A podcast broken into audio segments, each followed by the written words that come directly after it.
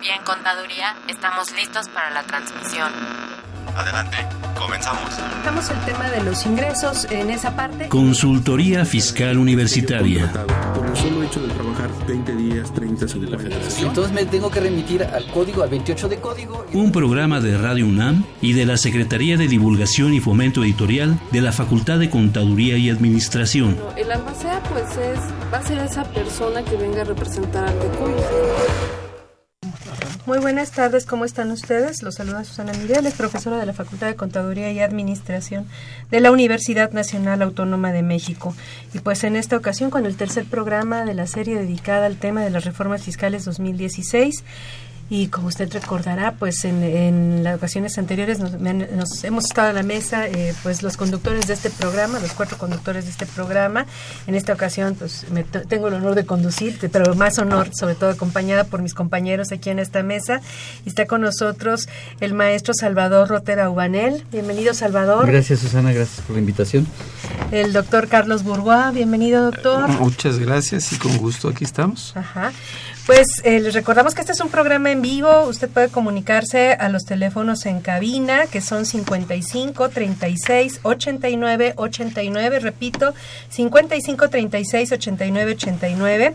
Y también al 01800 50 52 688. 50 52 688. Puede también comunicarse con nosotros a través de Facebook y eh, pues llámenos, háganos comentarios, preguntas, sugerencias para continuar eh, con todo este tema de las reformas fiscales de 2016. Le recordamos que si usted está interesado en este y otros temas de consultoría fiscal, escuche la siguiente información.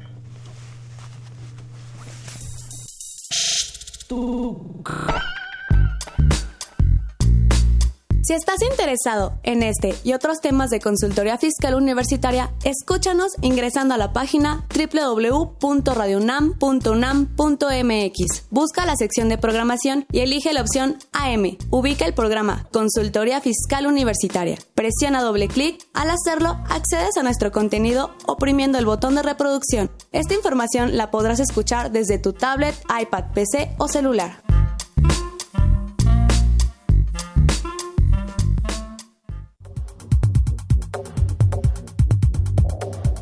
Asiste a la 44 Expo Libros y Revistas en la Facultad de Contaduría y Administración de la UNAM, del 8 al 13 de febrero. Diversas casas editoriales presentan un mundo de libros y revistas de disciplinas contable, administrativa y de informática. Además encontrarás materiales didácticos y de cómputo. Ven con nosotros, de lunes a viernes de 9 a 20 horas y sábado de 9 a 13 horas, en la entrada principal de la facultad los libros más cerca de ti.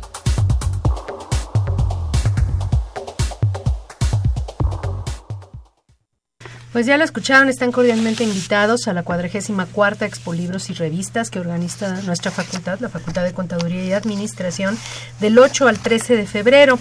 Y una gran sorpresa, el miércoles 10 de febrero de esa misma semana tendremos eh, la primera transmisión radiofónica de Consultoría Fiscal Universitaria desde las instalaciones de nuestra facultad en el auditorio eh, Maestro Carlos Pérez del Toro, en el horario acostumbrado de 12 de la, del día a la 1 de la tarde y va a ser una producción de Radio UNAM y de nuestra facultad, la Facultad de Contaduría y Administración. Por lo tanto, los esperamos, acompáñennos, no falten y ayúdenos a hacer este programa, pues ahora de manera novedosa dentro de las instalaciones de nuestra facultad, para que sienta pues, toda la buena vibra que hay en Toda la buena vibra que existe en la facultad y lo que es el programa, ¿no? Así es. Pues bueno, pues vamos a iniciar. La verdad es que esta es la continuación del segundo programa, donde nos quedamos, digamos que a la mitad del impuesto sobre la, renta. La verdad es que tanto y tan complejo que pues precisamente para darle la debida atención y amplitud al tema, pues vamos a, ahora a continuar con la segunda parte, empezando, si les parece, por las nuevas eh, declaraciones informativas eh, de las personas morales, ¿no? Hay unas, hay tres declaraciones nuevas para las personas morales, pero no se asusten nuestros amigos radioescuchas, es solamente para los grandototes. Eh, son declaraciones en materia de precios de transferencia y se refiere realmente a operaciones eh, de aquellas empresas que obtengan, les voy a dar la cifra para que vean de qué tamaño estamos hablando, eh, aquellas eh, empresas, personas morales que hayan obtenido ingresos superiores a 644 millones 599 mil 55 pesos de ingresos. nada más para ellos. Un poquito, ¿no? Ni en el turista mundial los he visto juntos. No, no, ni en el turista mundial los he logrado juntar. Tanta sorpresa que hasta se activó una alarma de sorpresa. Sí. Bueno, Fue, fue, fue este demasiado dinero, ¿no? Ni tu celular lo había oído. Ni mi celular lo había oído. bueno, pues Entonces, vamos- pero son ingresos del ejercicio inmediato Así anterior.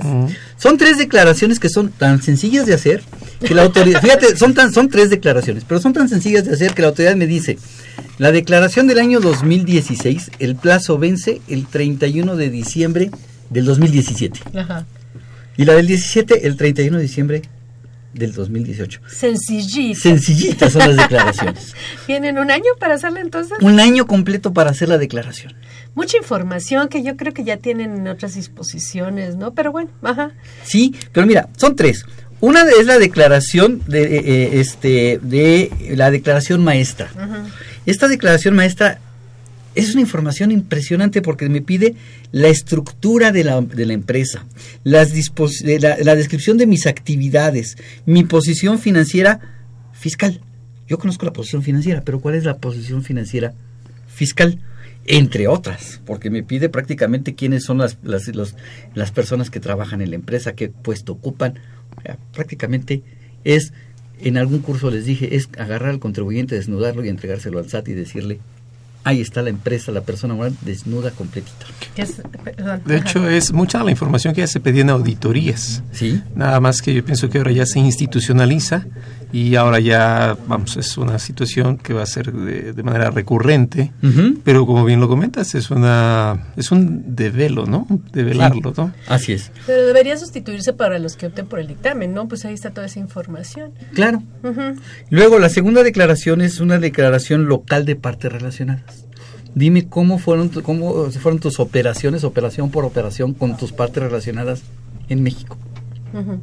Y la tercera es una informativa país por país con el que hayas tenido operaciones de partes relacionadas. Voto por voto. Voto país por país. Así es. Mucha información, Mucha. mucha. mucha, información. Bueno, de alguna manera en la primera parte ya hay otras personas morales que presentan información similar de cuál es su estructura, quiénes sus integrantes, qué operaciones realizan con partes relacionadas a nivel local y me refiero a las donatarias autorizadas para recibir donativos deducibles. Así es. Que anualmente presentan una informativa de transparencia Así en, es, el- así en los donativos y que si no la presentas pierdes la autorización para recibir donativos deducibles.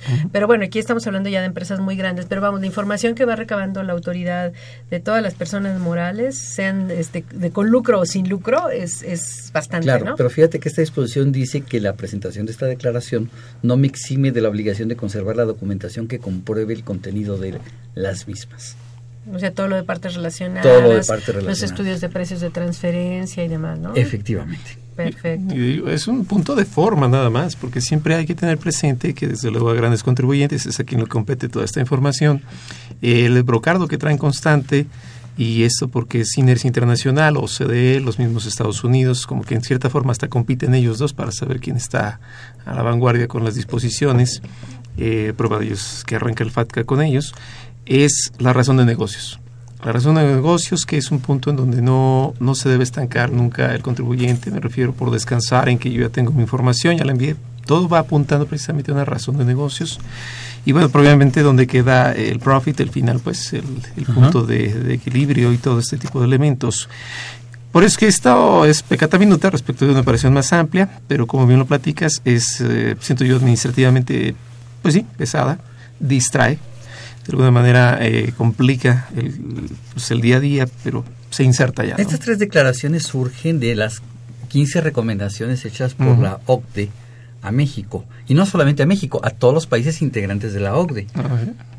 Hay un documento donde hay 15 recomendaciones que hace la OCDE a todos los países integrantes para la fiscalización. Y pues yo creo que esta es la punta de lanza de lo que vamos a ver en materia de implementación de esas 15 recomendaciones. Pero fíjate que en ese punto de las implementaciones viene un punto, vamos, viene un punto para la redundancia muy interesante, porque pese a la reunión que se daba precisamente en 2015 y la promesa de cómo se tendría que realizar con posterioridad, el artículo 28, fracción 31 de la ley del ISR ya traía esa inercia, pese que todavía no estaba del todo completamente, dijéramos, echado a andar. Así es. Entonces, ese es un impacto sustancial, mientras yo creo que este es un impacto formal, o sea, simplemente son obligaciones formales, pero el otro sí ya tuvo la consistencia de las controladas y todo lo que son intereses y todo lo que no es deducible. Eso sí se vino a dar con más fuerza. Así es. Ahora nada más para puntualizar lo que el concepto de razón en negocios pues tiene que prevalecer en todas las operaciones locales e internacionales, que eso es algo que se nos olvida muchas veces este pues en operaciones eh, digamos domésticas, ¿no? A nivel eh, a nivel local, ¿no? Que es una de las cosas que más está revisando ahorita la autoridad. Bueno, son dos los elementos, exacto, como bien lo platicas. Uno es la razón de negocios y otra es la materialidad de los actos. Para referencias, por si la gente quisiera después checarlo con calma en casa o en oficina donde se encuentre, la razón de negocios iba a estar inserta en un párrafo adicional del artículo 5 del Código Fiscal. No pasa a la reforma, no obstante por ahí queda un referente que hasta suena un panco chistoso. Decía la jurisprudencia que la interpretación de la ley no puede llegar al extremo de cometer fraude precisamente en el sentido fiscal. Lo curioso es que el ponente de ese criterio jurisprudencial fue la actual procuradora de la defensa del contribuyente, pero bueno, vamos, vamos a pensar que es un ejercicio ecléctico. Y la segunda, la materialidad, es el del artículo 33, apartado A, fracción octava del reglamento del Código Fiscal. Entonces, los dos conjuntos, como bien dice Susana, es un punto que no solamente se debe dar en el contexto internacional, sino todo el mundo lo debe cuidar. Efectivamente. Bueno, entonces eh, dejamos el tema de las declaraciones informativas y vámonos ahora también, bueno, en el mismo tenor de las obligaciones de las personas morales, de las nuevas obligaciones de las personas morales, pues hablemos de las cuentas, de las cuentas fiscales, ¿no? De la cuenta de eh, la, una nueva cuenta fiscal que es similar a la cuenta de utilidad fiscal neta, pero es la cuenta de utilidad por inversión en energías renovables, que está contenida en el nuevo artículo 77A de la ley. Que la ley la menciona como la CUFINA ajustada, ya la estamos, ya la bautizamos como la CUFINA. Y tenemos varias CUFINES. esta, Es, la, esta es la CUFINA, que es para las empresas, como bien lo dice Susana, de la, eh, que inviertan en energías renovables, pero no para, no, oye, este, aquí podría surgir la pregunta, yo tengo una empresa que se dedica a producción de, de papel, por poner un, ejemplo de lo que me viene a la mente, ¿puedo poner adicional una eh, planta de energía renovable y utilizar una cufina? Porque esta pregunta se está dando en muchísimos casos y la respuesta es no. Tiene que ser una empresa que se dedique exclusivamente a producción de energías de fuentes renovables. o de sistemas de cogeneración de, electricidad eficiente, ¿no? Así es. Entonces ellos van a tener que ajustar la CUFIN porque deducen la inversión al 100%, pero para efectos de determinar la CUFIN tendrán que tomar esa, esa deducción al 5% nada más, no al 100%, aunque se haya efectuado esa deducción en el cálculo del impuesto sobre la renta. ¿Por qué les están este, aplicando esto? Porque como ellos deducen el 100 al 100% este equipo, digamos, este, obviamente no tienen base de impuestos sobre la renta y pueden tener utilidad contable. Así es. Y entonces si quisieran repartir dividendos, pues lo que se ahorraron vía ISR de la declaración anual de la persona moral lo, pagarían al momento de distribuir los dividendos. Y entonces por eso es que les permiten generar esta cuenta de utilidad eh, fiscal especial, donde van a llevar todas esas utilidades eh, que no han pagado impuesto, pero van a tener que recalcularla como si fuera, este, en lugar de haber aplicado el 100% de la deducción que les corresponde a estos equipos, si hubieran aplicado el 5%. Entonces ya van a generar una utilidad fiscal. Que podrán repartir. Que podrán repartir y es un beneficio, o sea, es complementar, digamos, el estímulo fiscal de la deducción del 100% del, de la inversión que realizaron, que se materializa no nada más en la declaración anual de la persona moral, sino también, también hacia los accionistas que están realizando la inversión. En la distribución de los dividendos, ¿no? Es muy equitativo, definitivamente.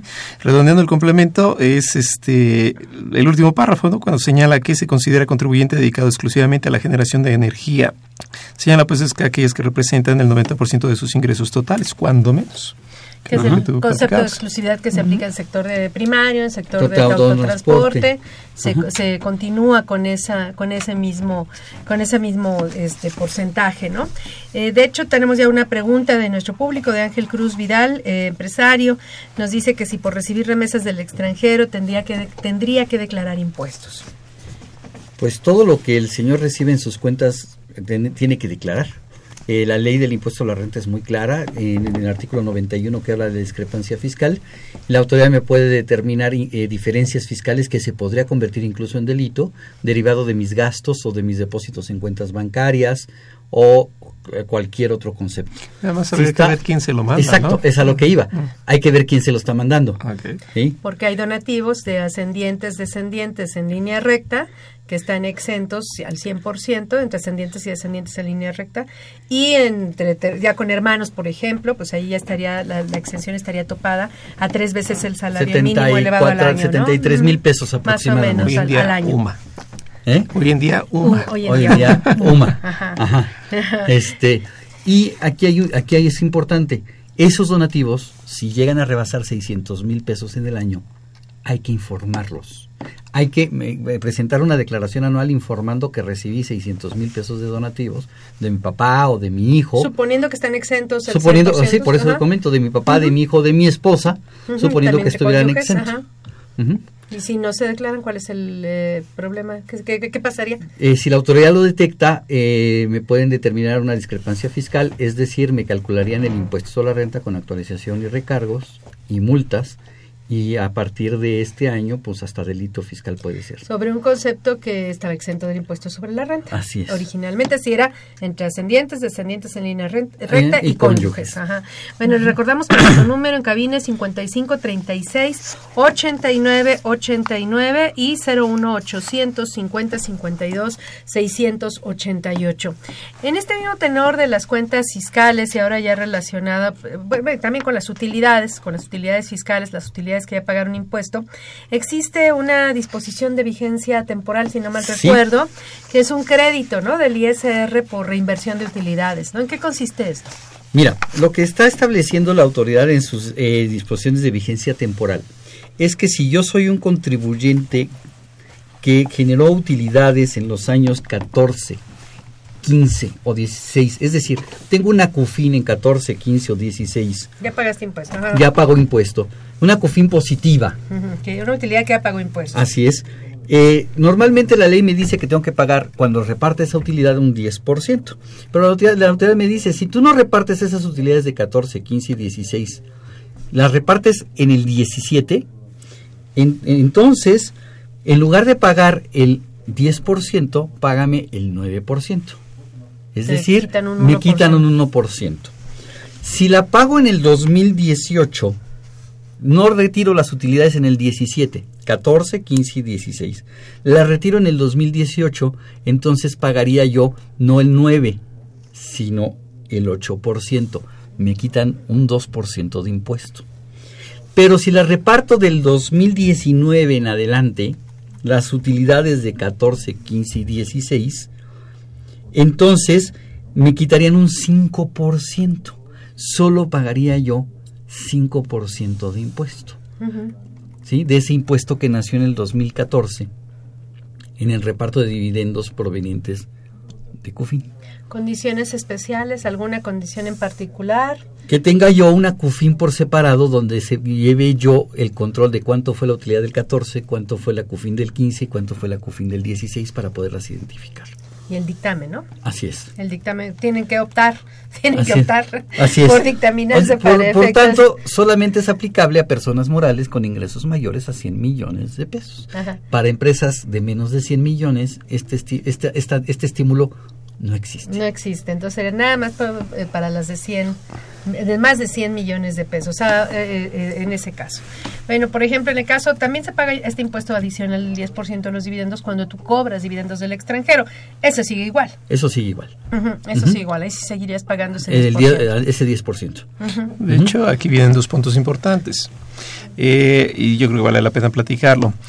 Desde que en 2014 sale el 10 adicional, salían algunas eh, estrategias, vamos a llamarlas incluso así, bastante desinformadas, platicábamos en alguna ocasión y yo de una de ellas, en donde la gente le apostaba a la reinversión para después poder deducir, eh, reducir el capital y en pocas palabras apostando a que la reducción saliera más económica respecto del 10%, lo cual es complicado para una empresa de estos valores. Sin embargo, creo que aquí queda claro el mensaje que a un reinvertido es motivo de ese 10. O sea que, vamos, aunque no esté como tal en manos del socio, va por lo mismo en su beneficio, porque se le representa un dinero, pues ahora a través de los títulos. Y el segundo, que también es un punto por lógica, aunque realmente no lo dice expresa la ley, este dinero que se reinvierte ya no se puede sacar o está condicionado a que no pueda salir. Y la respuesta es, pues la prohibición yo no la veo expresa en la ley.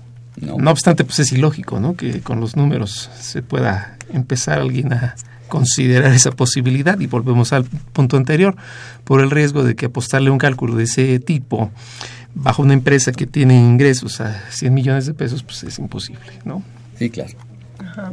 Eh, pues bueno, pues sí, sí, es, es, es importante todo esto y, y, habría que precisar que tanto para utilidades distribuidas que se generan en, la, en el reembolso de capital o para dividendos, propiamente dicho, en los dos casos se paga este 10% adicional a los dividendos. La ley es perfectamente clara que aplica a los dos conceptos. Quieras disfrazarlo de reembolso de capital quieras disfrazarlo de dividendo, es. es. el mismo tratamiento porque la ley habla de los dos conceptos sujetos al pago del impuesto adicional. ¿no? Sí, sí, no.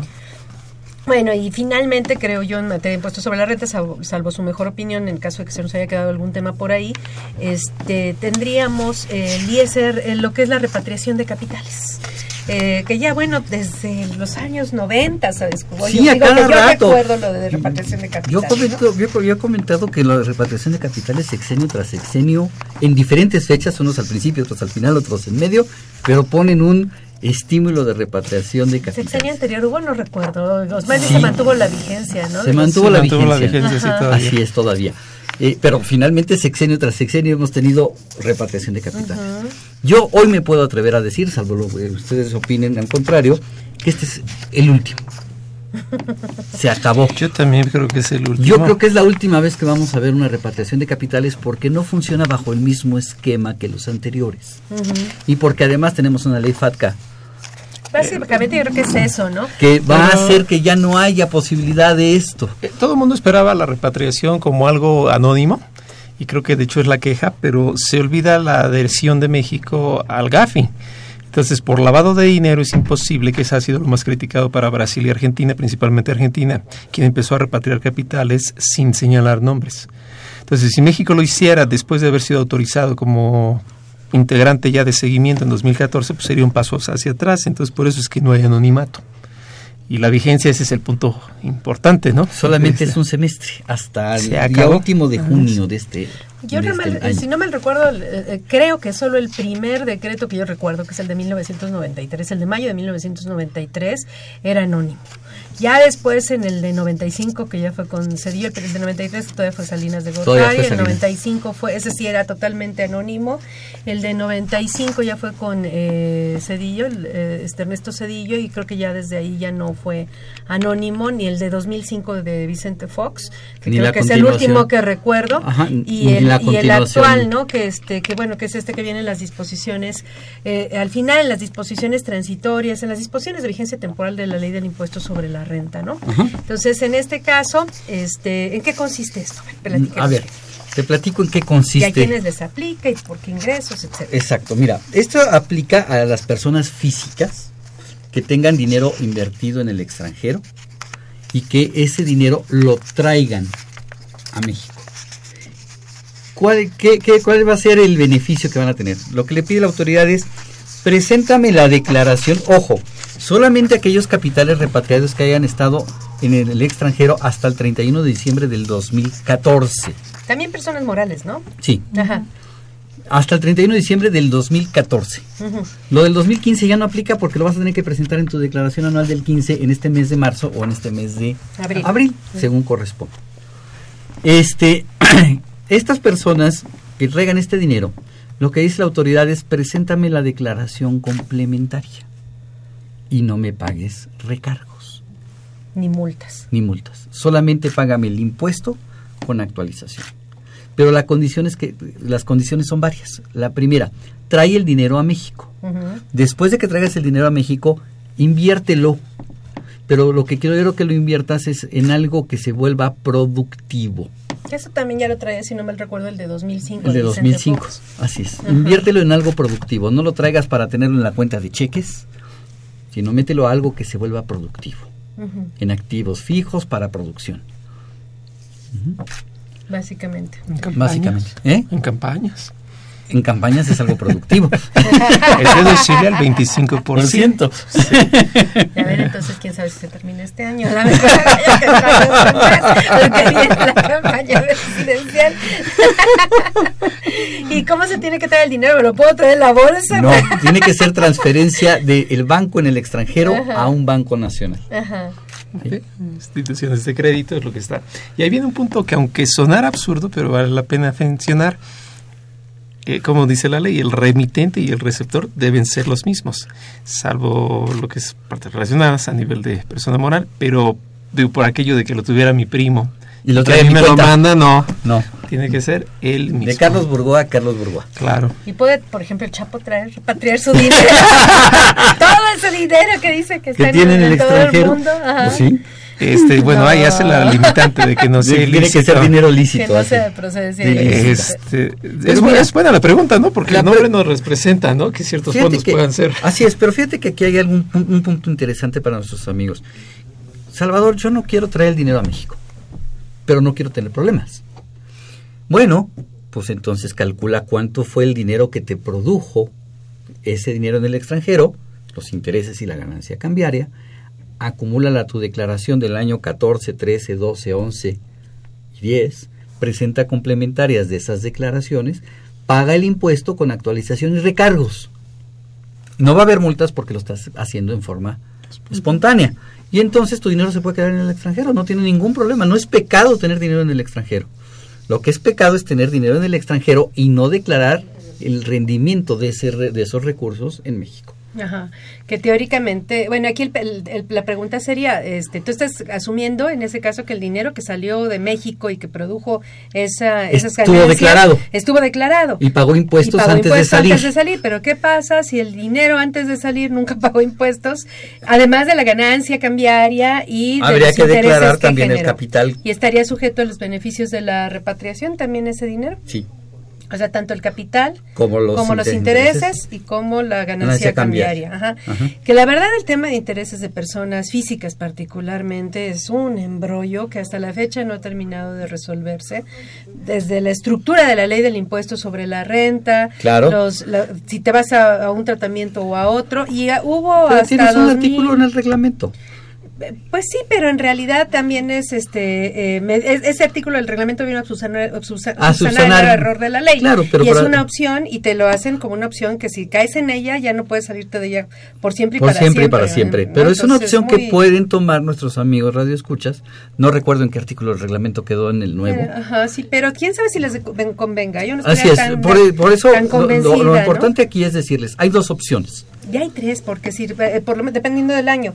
Los de, el decreto del, 20, del 26 de diciembre de 2013, si no me recuerdo, o los previos, el de noviembre de 2006, eh, eh, habría que ver cada año en particular, pero durante varios años en, en decretos se estableció que todos los intereses, si querías, no los acumularas. Así es. Y ahí entraba, este podías dejarlos como, que ya habían pagado impuesto definitivo, etcétera. Habría que ver de qué año es, de dónde viene, Hay que hacer este, todo qué el opciones eligen. Así es. la verdad es que no está nada sencilla la, la, elección, cuando se acumula, porque los momentos de acumulación son diferentes. Entonces, sí requiere un análisis a fondo, el, el caso de que no quieras repatriar, este, incluso repatriando. Eh, incluso repatriando. Porque habría que pagar el impuesto con las disposiciones vigentes en esos años. Nada más hay que aclarar que el impuesto que hayan pagado en el extranjero es acreditable en México. Pero digo, vas a aplicar las disposiciones vigentes en cada, en cada año. Sí, claro, tengo que recalcular 2014 con las leyes de 2014, 13, con el 13, etcétera. Tengo que meterme a revisar cada uno de esos cinco últimos años qué disposiciones eran aplicables para recalcular la declaración anual del 2010. Y si me voy por el reglamento, como bien dijiste, yo, yo lo que les aconsejaría es a los contadores que revisen. Yo siempre he dicho que cuando la ley da opciones, no es para simplificarle la vida al contador, es para complicarle la vida al contador porque tiene que hacer los dos cálculos y ofrecerle al cliente para que el cliente decida cuál es la que le conviene. Obviamente le vamos a aconsejar, pero tendrá que decidir el contribuyente. Así es. Pues bueno, pues entonces con esto no sé si quieres agregar algo más, Carlos, a la repatriación de capitales. Simple y sencillamente considerar que vamos a ubicar que una persona no quisiera hacer uso de la repatriación, de alguna manera quisiera seguir un tanto en estas situaciones. Eh, tarde o temprano el FATCA lo va a revelar, ¿no? Porque pues, es el aviso que se va a comenzar a dar Y vamos, como que ahorita es la primera llamada por las buenas, si no, pues ya traería las consecuencias que ahorita se pueden evitar que ya hubo, ya mucha gente, yo creo que desde 2014, finales de 2013, mucha gente empezó a regularizar su situación fiscal. La gente que tenía dinero en el extranjero, etcétera, empezó a regularizar su situación fiscal. Probablemente ahora se arrepientan por los beneficios que les están dando. Este, pero, este, pero bueno, habría que ver cada, cada caso, ¿no? También. Pero bueno, pues entonces yo creo que, salvo su mejor opinión, eh, no sé si nos quedó algo pendiente en el impuesto sobre la renta. No, que yo recuerde, creo que hay algo en materia de eh, donatarias, ¿no? Que no sé si recuerdo, no recuerdo si lo comentamos la, vez pasada, de que eh, para efectos de beneficios fiscales y simplificación administrativa, el 26 de diciembre del 13 hasta el 31 de diciembre del 2015 se mantenía la posibilidad para que las personas morales pudieran recibir donativos deducibles, que, que, que pueden recibir donativos deducibles, este puedan eh, tener eh, gastos eh, y para sus gastos puedan hacer hasta el 10% de sus ingresos totales. En el, el excedente no, no, tendrán, no tendrán que determinar el impuesto sobre la renta que les corresponda. Ya, por lo del, es lo del decreto aquel que se terminaba este año y que se extiende, ¿no? Y que se extiende. Para las donatarias autorizadas. Hasta el 31 de diciembre del 2017. Que ese decreto, pues ya tiene varios años y lo han ido prorrogando y prorrogando y prorrogando. Siguen iguales. Las donatarias autorizadas, prácticamente lo que les dicen es que no tienen que pagar impuesto, aun cuando enajenen bienes, presten servicios, etcétera, más del 10% con el público en general. Así es, y lo extienden hasta el, hasta el 31 de diciembre del 2017. Perfecto. Pues vamos a hacer una pausa. Continúe con nosotros después de la misma. En efectivo, con el maestro José Silvestre Méndez. Hola, el día de hoy les voy a hablar acerca de la depreciación del peso mexicano. La pérdida del poder adquisitivo que ha sufrido en los últimos meses el peso en relación con el dólar se inscribe en el contexto de la crisis económica global iniciada en Estados Unidos en 2007. Las principales causas de la devaluación del peso mexicano son la caída del precio del petróleo y de materias primas, que se combina con la debilidad estructural del aparato productivo del país, que crece muy poco, las perspectivas de estancamiento o bajo crecimiento a nivel mundial junto con la baja del crecimiento de la economía china y el alza de la tasa de interés en Estados Unidos. En efecto, la economía mundial no se ha recuperado, la crisis global no ha desaparecido, y en ese contexto, el papel del capital monopolista financiero especulativo se vale de todas las estrategias y argucias con tal de que sus ganancias sigan en ascenso. Estas ganancias son especulativas y no tienen nada que ver con la producción y comercialización de mercancías y servicios, es decir, con la economía real. En la globalización prevalece el predominio del capital monopolista financiero que utiliza y juega con los tipos de cambio de diferentes monedas en relación con el dólar para especular y obtener rápidas ganancias financieras, particularmente de los países atrasados y dependientes como México. El problema para nuestro país, además de que no cuenta con una economía sólida, sino que se sigue dependiendo en buena medida de las exportaciones petroleras y de las remesas de los migrantes, es el estar ligado a la divisa más importante del mundo que es el dólar. La fuerte dependencia de la economía mexicana respecto al dólar hacen prever graves repercusiones en todos los sectores de la economía mexicano. Veamos algunos datos que muestran la depreciación del tipo de cambio en lo que va del sexenio de Enrique Peña Nieto. Al 31 de diciembre de 2012, el tipo de cambio peso dólar era de 12.86 pesos por dólar. Al 31 de diciembre de 2013, era de 13.08, lo que representa una devaluación de 1.7% en un año. Al 31 de diciembre de 2014 era de 14.74 pesos por dólar, es decir, una devaluación de 12.7 en relación con 2013, pero una devaluación acumulada en dos años de 14.6%. Al 31 de diciembre de 2014 era de 14.74, es decir, una devaluación de 12.7 en relación con 2013, pero una devaluación acumulada en dos años de 14.6%. La devaluación se desboca en los últimos meses de 2015, a pesar de que el Banco de México ofrecía dólares al mercado que provenían de la Reserva Monetaria y que mermaron dicha reserva sin mejorar la posición del peso frente al dólar. En efecto, el tipo de cambio peso dólar cerró en 2015 en 17.27 pesos por dólar, lo que representa una devaluación de 17.2% en un año y de 34.3% en los primeros tres años del sexenio.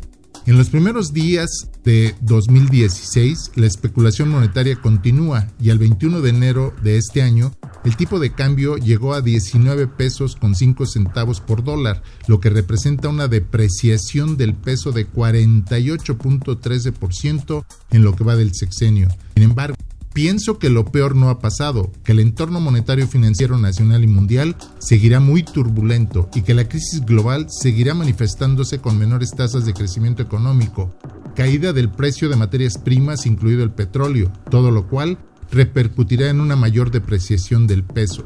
Pienso que el tipo de cambio puede fluctuar entre los 22 y 24 pesos en el año, es decir, una devaluación del 100% en lo que va del sexenio. Hay que estar preparados para esta caída brutal del tipo de cambio que tendrá fuertes repercusiones en diversos ámbitos y actores de la economía nacional, aspecto que comentaremos en un programa posterior. Muchas gracias. En efectivo, con el maestro José Silvestre Méndez.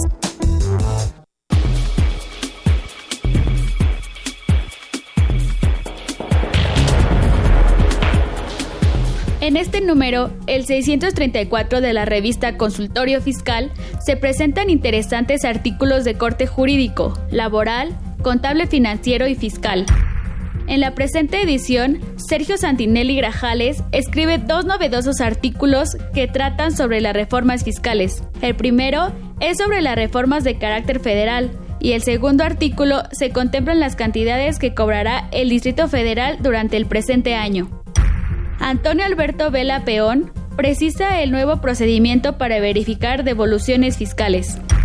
Sergio Alejandro Ríos Alonso nos da a conocer el sistema de avisos de accidentes de trabajo. Estos y otros temas de gran interés se presentan en el número 634 de Consultorio Fiscal.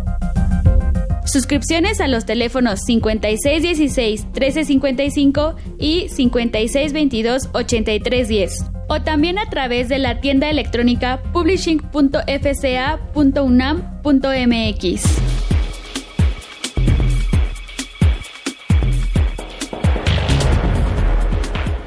Pues estamos de regreso. Nuestra facultad les va a obsequiar 15 ejemplares de la revista número 634. Pero para que se lleven su ejemplar de la revista 634, pues nos tiene que llamar. Ya ve que ya se nos hizo costumbre en este programa desde este año 2016.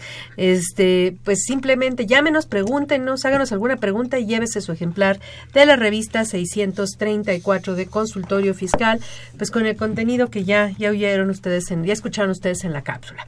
Y pues empezamos. Ah, no, perdón, nos quedaron dos, una... pregunta y un tema pendiente del ISR. Así es. eh, nos pregunta Jaime López del Distrito Federal dice que está en el régimen de incorporación y recibió un requerimiento, que si es acreedor a una multa por haber recibido un requerimiento. La respuesta es sí. Nada más, por favor, fíjese que sea requerimiento, porque pueden llegar algunos documentos que dicen exhorto, otros dicen invitación. invitación. Eh, si dice requerimiento, sí es acreedor a una multa. Y otros que son del Ministerio Público, entonces. si es del SAT y dice requerimiento, sí es acreedor a una multa. Si no dice requerimiento, si dice exhorto o dice invitación, no hay multa y le aconsejo, si tiene alguna declaración pendiente, preséntela, por favor. Y más que esté en el régimen de incorporación, porque hay que recordar que el régimen de incorporación, la no presentación de las declaraciones puede constituirse en una expulsión del régimen. Sí, de hecho, otro punto importante es que hay gente que le llama requerimiento a lo que luego recibe por internet. Ajá. Entonces, no, bueno. Y pueden ser virus, ¿eh? También hay, sí. están llegando correos falsos Exacto. por internet. Si llega algo, de todas formas, obliga a que, como siempre, estemos atentos del cumplimiento adecuado, oportuno y todo lo que nos toca. Y lo que comentas es muy importante. Si no se informa, se corre el riesgo de salir del régimen. Así es. Entonces, más vale. Uh -huh. Bueno, pero había algún tema pendiente con la enajenación de casa habitación, ¿no? La exención aplicable a la enajenación de casa habitación. ¿Cómo quedó? Mira, era, lo único que cambiaron fue el número de años que debe de haber entre una enajenación y otra para que se aplique la, la, la, la exención. En la reforma, las disposiciones anteriores señalaban cinco años. La nueva disposición señala tres años entre una enajenación y otra. O sea que eh, dice, te, te, van a, te condicionan la, la exención a que no hubieras vendido casa en los tres años anteriores. Anteriores. Pudiste haber vendido casa, pero tuvo que haber sido por lo menos con antigüedad de cuatro años anteriores. ¿no? Así es. Para que no haya, en el cuarto año tras atrás. Cuatro años atrás. Para que no haya ningún problema. Así Perfecto. ¿Algún otro tema que se haya quedado pendiente de ISR? ¿No? ¿No? Bueno, ¿les parece que entremos al impuesto especial sobre producción y servicios? Adelante. Ajá.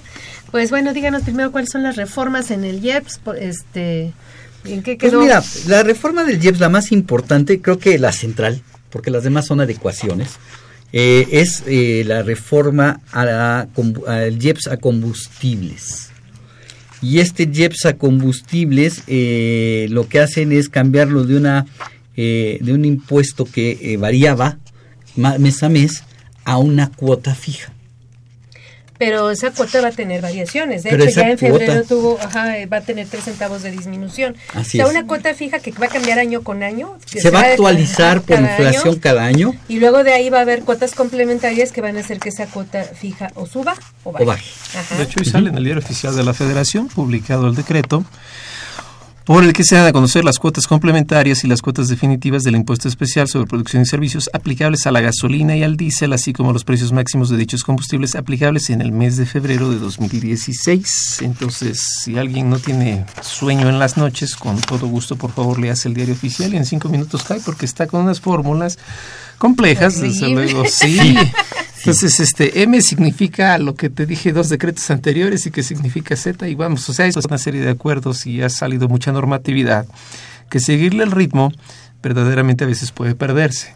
Entonces está como tal, pues la ley de ingresos tiene su bagaje. Sale la reforma de la ley IEPS, bueno, reforma por llamarlo así, sale el decreto, sale el 24 de diciembre, incluso uno. Aplicable a partir del 25 de diciembre. Ya que todo está bien borrachito después del día, entonces ahí está. O sea, ha salido bastante normatividad, estar muy atentos, incluyendo el de hoy.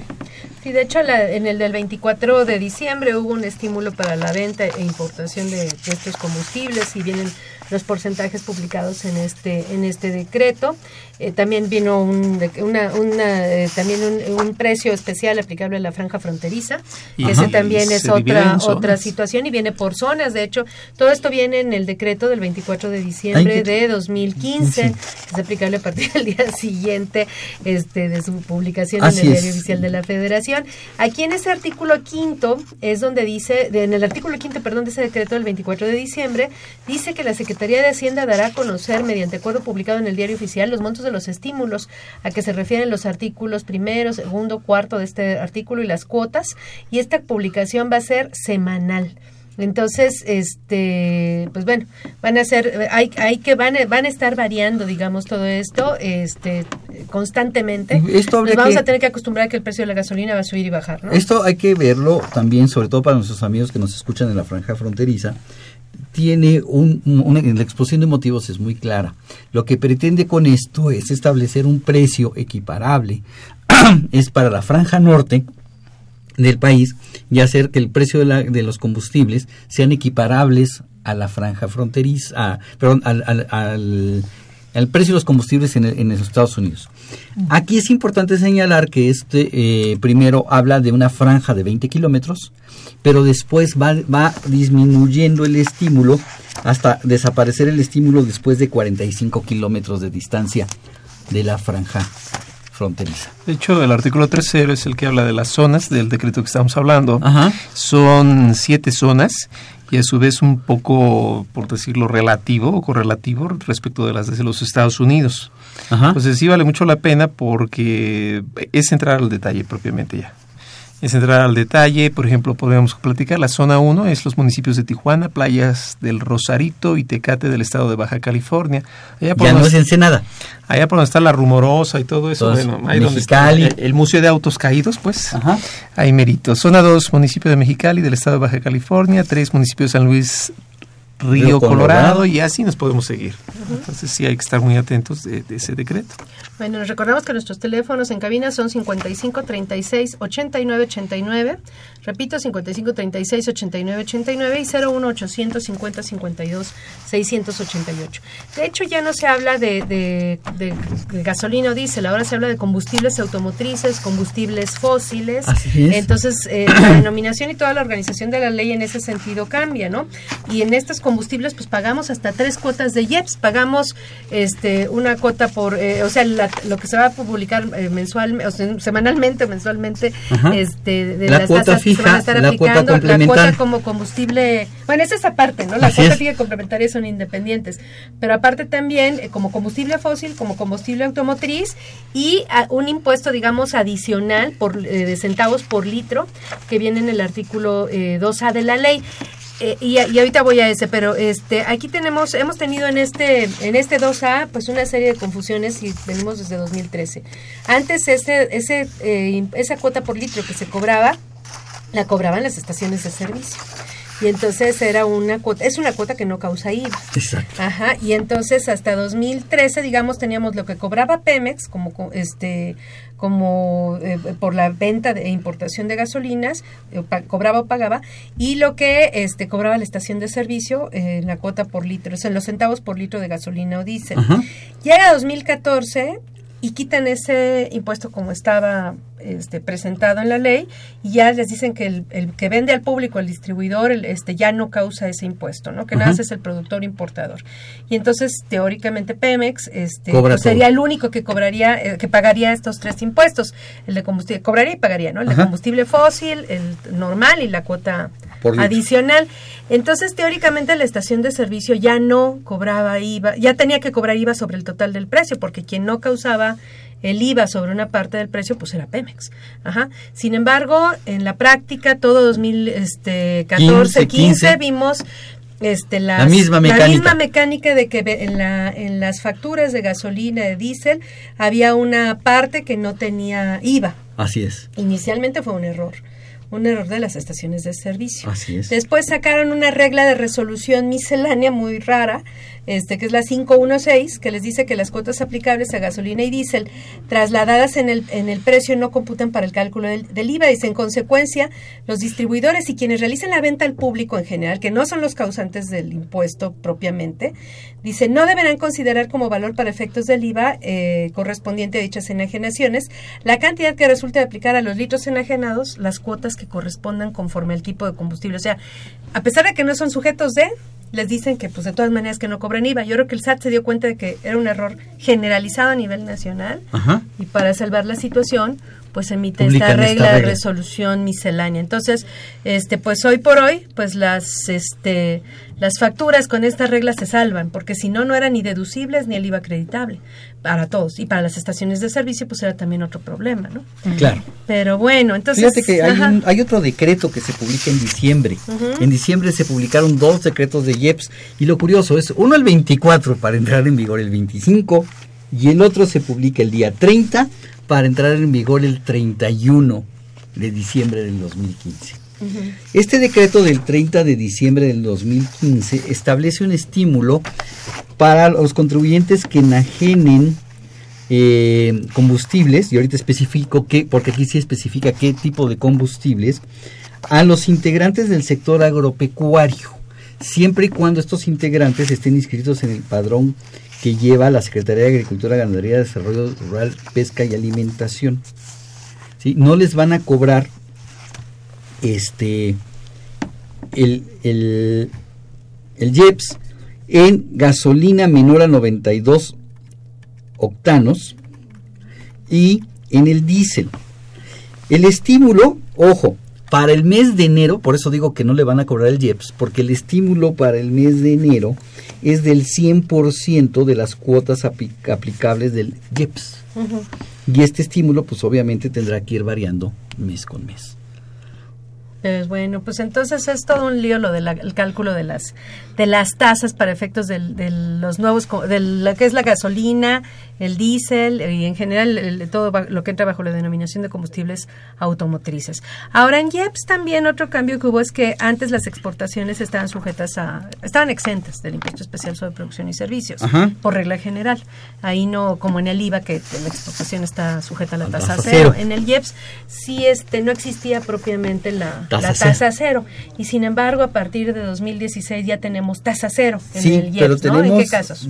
tasa cero para la para fabricación y exportación de alimentos no básicos de alta densidad calórica, o sea, alimentos chatarra. Pero tienen que, tienen que exportarse. Tienen que exportarse, pero además dice que para, para, para, eh, los, para estos efectos, como requisito es que dichos contribuyentes hayan utilizado insumos grabados correspondientes a los alimentos no básicos. Claro, sí, no, no, no tendría lógica. Claro, entonces yo sí pagué el IEPS por la compra de mis insumos, pero exporto a tasa cero. ¿Cuál es la diferencia? Que entonces puedo solicitar una compensación o una devolución del impuesto. Se aclara que cuando las exportaciones representen al menos el 90% del total de las actividades del contribuyente en el ajá. Ajá, este, entonces podrán optar por compensar el saldo de JEPS contra cualquier otro impuesto federal a su cargo, obviamente que esté permitido. Aquí aclaramos que las retenciones de IVA no se pueden. No es motivo. ¿No? Aquí, este, pues bueno, entonces eh, hay que recordar que todos los saldos a favor de IEPS tienen trato especial. No, no entran tal cual a veces a la compensación universal o están sujetos a un montón de candados en cuanto a compensaciones. El saldo a favor de un mes se compensa contra el IEPS a cargo de los meses siguientes, y si no lo aplicas en dos meses se pierde y una serie de cosas que hay que aplicar en materia de IEPS que es, es, es, es bastante complicado. Tenemos dos preguntas de nuestro público. Una de Carlos Cruz. Dice, declaración del IEPS para persona física, si para 2016 puede seguir presentándose a través del portal del SAT o se debe presentar a través de un proveedor certificado. Yo supongo que se refiere a la multi-IEPS. Ajá. No, pues hasta ahorita va por el portal del SAT. Sí, de hecho, es un eh, los cuatro documentos que, que, que, el SAT ha dado a conocer que van a entrar a la, a la certificación de documentos digitales. Es precisamente uno de ellos es la multijeps, el otro es la declaración, la, DIOT, que ya nos va a llamar DIOT, la contabilidad y no recuerdo qué otro. Hasta ahorita el único que, que digamos que se va a implementar es la de IVA, la DP IVA, que es la que sustituye a la DIOT. Hasta ahorita solo hay un proveedor autorizado de servicios de certificación y hasta ahorita creo que en realidad todavía no es una, a pesar de que anunciaron que ya se había demandado la primera, aparentemente todavía no es una, realidad. Eh, y no se cancela todavía la DIOT, o sea, seguirían por lo menos inicialmente conviviendo las dos declaraciones. En la multijeps pues todavía no, no, hay nada, sabemos que va a ocurrir, pero todavía no sabemos ni cuándo, ni, cómo. ni nada, ¿no? Bueno, dice José Crespo, un comisionista puede utilizar el servicio gratuito del SAT para elaborar una factura de ingresos para público específico, mis cuentas para público en general. Sí, puedo utilizar la herramienta, de, la, página de SAT está abierta para que lo utilice quien quiera. No, no, no, no, hasta una persona moral no discrimina. ahí, sí pone la página del SAT, aquí no discriminamos. Pero la aplicación gratuita general, la de mis cuentas. La de mis cuentas está abierta para personas físicas hasta ingresos menores a 2 millones de pesos, obligatorio, para actividades empresariales y profesionales y más de 2 millones, pues el que quiera. Es optativo. Aunque la página todavía, pues, mis cuentas todavía no lo está. No queda claro cómo puedo decirle al SAT que yo opto por ese esquema. Yo, persona física de honorarios, de arrendamiento, este que no que originalmente no tendría por qué aplicar mis cuentas pero que me da la opción vía reglas de miscelánea todavía seguimos viendo cómo lo vamos a hacer para decirle al SAT yo opto así es. Y si no le digo que yo opto entonces luego van a empezar los problemas verdad así es. Bueno y precisamente que estamos con el tema del régimen de incorporación fiscal este qué pasa con, con el IEPS y bueno ya que estamos con el IEPS con el IVA este que ya lo habíamos medio mencionado en algún programa anterior pero yo creo que es un tema muy muy importante para nuestros nuestros amigos del RIF, que sobre todo los que venden al público en general pues diversos productos de botanas y este bebidas alcohólicas y demás, ¿no? Este ¿qué, qué van a aplicar este para 2016? En materia de IEPS e IVA? Pues en estricta teoría, para materia de IEPS van, tienen que aplicar lo que establece la ley de ingresos. Este, tendría que estarlo declarando a través de mis cuentas, pero yo no he visto que esté funcionando esta parte en mis cuentas. Está complicado, ¿no? Porque eh, teóricamente tienen que cobrar el IVA y el IEPS en las operaciones al público en general. Eh, eh, ¿Qué productos estarían afectos al IEPS, digamos, en la venta al público? pues prácticamente todos los productos que están, de toda la, es la comida chatarra. Ajá. bebidas alcohólicas. Bebidas, alcohólicas. pero la cerveza no. No, la cerveza está fuera. La cerveza está fuera. Los cigarros. Sí los cigarros nada más es productor e importador. Productor e importador, es cierto, perdón. Es que ese es el tema, o sea, realmente desde definir qué productos sí y qué productos no, la verdad es que no está nada sencillo, ¿no? Sí, porque los suscribe a los fabricantes. o sea, el, IEPS nació como un impuesto al productor e importador, ¿no? Al distribuidor, etcétera. Pero en el momento en que con la reforma de 2014 lo abren para todo el público y pues que siendo que no es un impuesto fácil, que hay muchas declaraciones, eh, muchas obligaciones formales alrededor del impuesto, pues obviamente sí, sí se complica, ¿no? Todo esto, digamos que de alguna manera lo pueden consultar con un poquito mayor de información en, en el artículo 23 de la ley de ingresos de la de la federación, ¿no? Y ahí vienen los productos que sí, que no, cuando sí, que no. Pero aún ahí, ahí les dicen etcétera, ¿no? Entre 27, ¿no? De la propia ley. Así es. Entonces, a ver, alimentos no va, o sea, la, comida chatarra, por un lado, pero solo cuando, son comercializadores. Ajá. Cuando, son, fabricantes tienen una tasa diferenciada eh, bebidas alcohólicas que eh, cuando es fabrica comercializador, sin incluir cerveza, sin incluir cerveza y fabricante también sin incluir cerveza son tasas diferenciadas eh, bebidas saborizadas solo cuando sea fabricante. Así es cerveza, solo cuando, sea fabricante plaguicidas, no importa si sea fabricante o comercializador. Los cigarros. Cigarros solamente fabricante, solamente fabricante. ¿Cómo que hace esa distinción? Digo, para todos los que nos escuchan, simplemente es comercializante. Bueno, cuando comercializa, pues... es, que así está redactada la, la ley, de hecho, ¿no? Entonces, este, la verdad es que vienen las tasas que vienen en el artículo 23 de la ley de ingresos, se van a aplicar en los casos que ustedes ya mencionaron en la venta al público. Así es. Pero si no es venta al público. Entonces la tasa que corresponde de acuerdo a la ley porque estas tasas ya están reducidas, ya tienen incluido el acreditamiento. El acreditamiento. Pues se nos acabó el, el tiempo, eh, les agradecemos nuevamente pues a mis, les agradezco nuevamente a mis compañeros aquí en la mesa en la, que me hayan apoyado en la realización de este programa en el que todos participamos y los invitamos a ustedes a que nos sintonicen en este programa la siguiente semana para seguir platicando con el tema de reformas fiscales, ahora con el tema de Código Fiscal de la Federación. Eh, esta fue una producción de Radio UNAM en los controles técnicos de Socorro Montes, en la producción por parte de la Secretaría de Divulgación y Fomento Editorial de nuestra facultad, Nezahualcóyotl Jara, Celeste Rojas, Fernanda Martínez y Alma Villegas. Pues gracias, Salvador. Muchas gracias. Gracias, Carlos. Gracias, gracias. Y recordamos que nuestra, eh, nuestra facultad agradece a los conductores e invitados de este programa, quienes participan de forma honoraria. La opinión expresada por ellos durante la transmisión del mismo refleja únicamente su postura personal y no precisamente la de la institución. Nos escuchamos la próxima semana. Consultoría Fiscal Universitaria.